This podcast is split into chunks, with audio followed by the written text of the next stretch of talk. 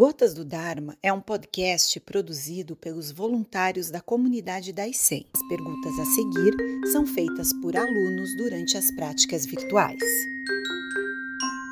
Sensei, o que é mente? Tenho dúvidas sobre a minha compreensão. A mente é usada como a grande mente, por exemplo, como uma referência ao próprio vazio. Em alguns textos, mente vai aparecer com o sentido da nossa mente racional e em outros uh, momentos vai aparecer com o significado daquilo que pode permanecer, é? aquilo a, que carrega o nosso próprio karma, o karma vega, esse impulso que leva às novas manifestações. Então, quando perguntamos o, o que é a mente, temos que olhar o texto de que, em que estamos lendo para ver contextualmente que significado está querendo ser dado. Em japonês, por exemplo, a palavra shin significa mente, mas também uh, significa, em certo sentido, coração. Não o coração que bate, que em japonês é kokoro, que é uma palavra um pouco onomatopaica. Então disse que a transmissão é Ishin Denshin, de mente para mente, de coração para coração, e aí esse coração aparece com o sentido de sentimento. E no título do Sutra do Coração, Hanya Paramita Shingyo, Shin, Shin quer dizer é, coração também, mas aí no sentido de essência. Então, quer dizer sutra da essência da sabedoria. Então, não sutra do coração, mas sutra do coração da sabedoria no sentido de essência. De modo que, se discutirmos uh, as palavras e formos procurar seus significados ocultos nos ideogramas, nas línguas e tudo mais, mente vai parecer uma uma palavra múltipla com muitos significados que só pode ser decodificada contextualmente.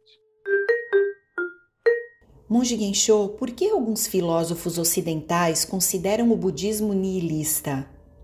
Bem, aí é a grande confusão, não é? O budismo apareceu no Ocidente com um texto chamado Luz da Ásia, ao tempo de Schopenhauer, no século XIX. E a primeira interpretação porque os textos eram muito mal traduzidos, era de que havia uma visão de que a vida era sofrimento. Como já expliquei, a palavra dukkha não significa sofrimento, mas sim cíclico, insatisfatório, porque vem da raiz duk, que significa eixo, dukkha, eixo descentrado, que faz um, uma roda, se o eixo está no centro, a roda gira ok.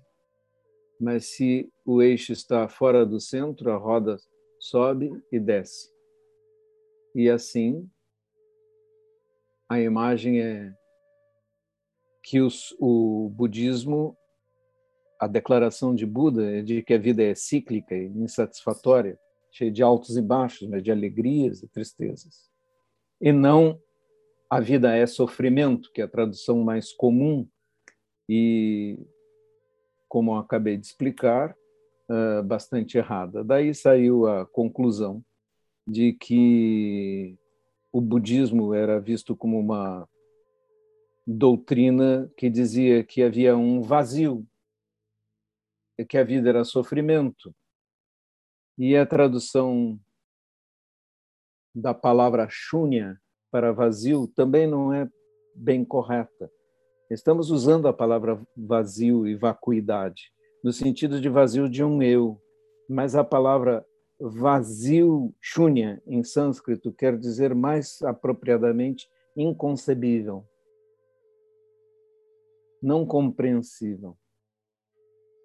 E o budismo vê esse vazio ou esse inconcebível como potência, porque todas as formas são manifestações de Shunya, mas Shunya é idêntico às formas.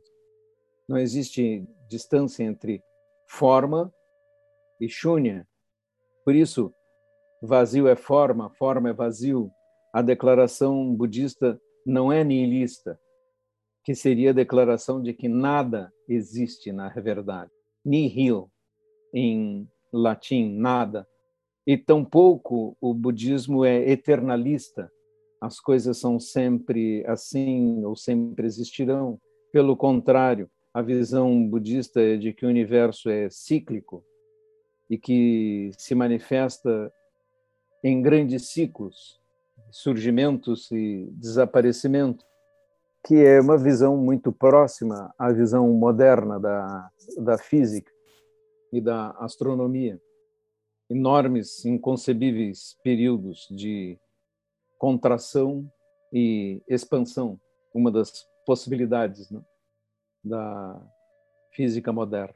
De modo que o budismo se localiza no meio, no chamado Madhyamika, caminho do meio, nem eternalista, porque nega o eternalismo, e nem nihilista, porque não admite um vazio no sentido de que nada existe, porque as coisas para o budismo existem, elas só não são eternas, estão sempre em mudança.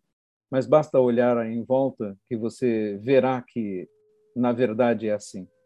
Portanto, a ideia de um budismo nihilista uh, remonta ao início da incompreensão do budismo na sua entrada na filosofia ocidental e esse erro permaneceu depois de Schopenhauer durante bastante tempo e ainda foi objeto de um, uma declaração ainda do de Ratzinger, que foi o papa anterior, uma declaração católica de que o budismo tinha uma visão negativa da vida.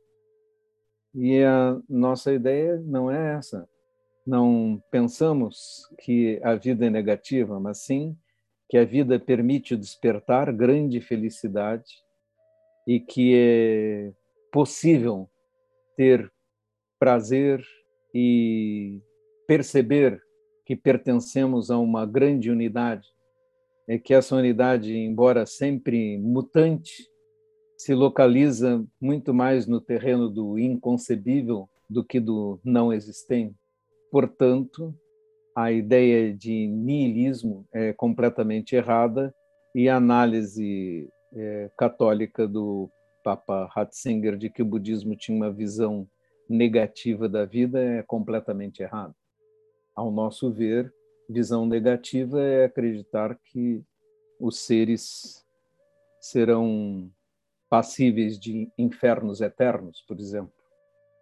E isto sim seria negativo porque para o budismo, pelo contrário, todos os seres, dado tempo suficiente, acabarão despertando. É uma questão de tempo.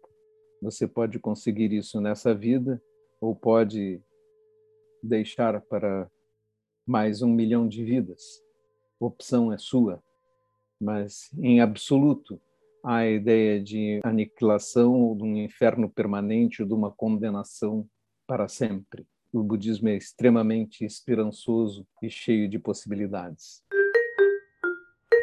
Sensei, como harmonizar a existência de individualidades kármicas na vacuidade? Elas não irão se misturar umas com as outras?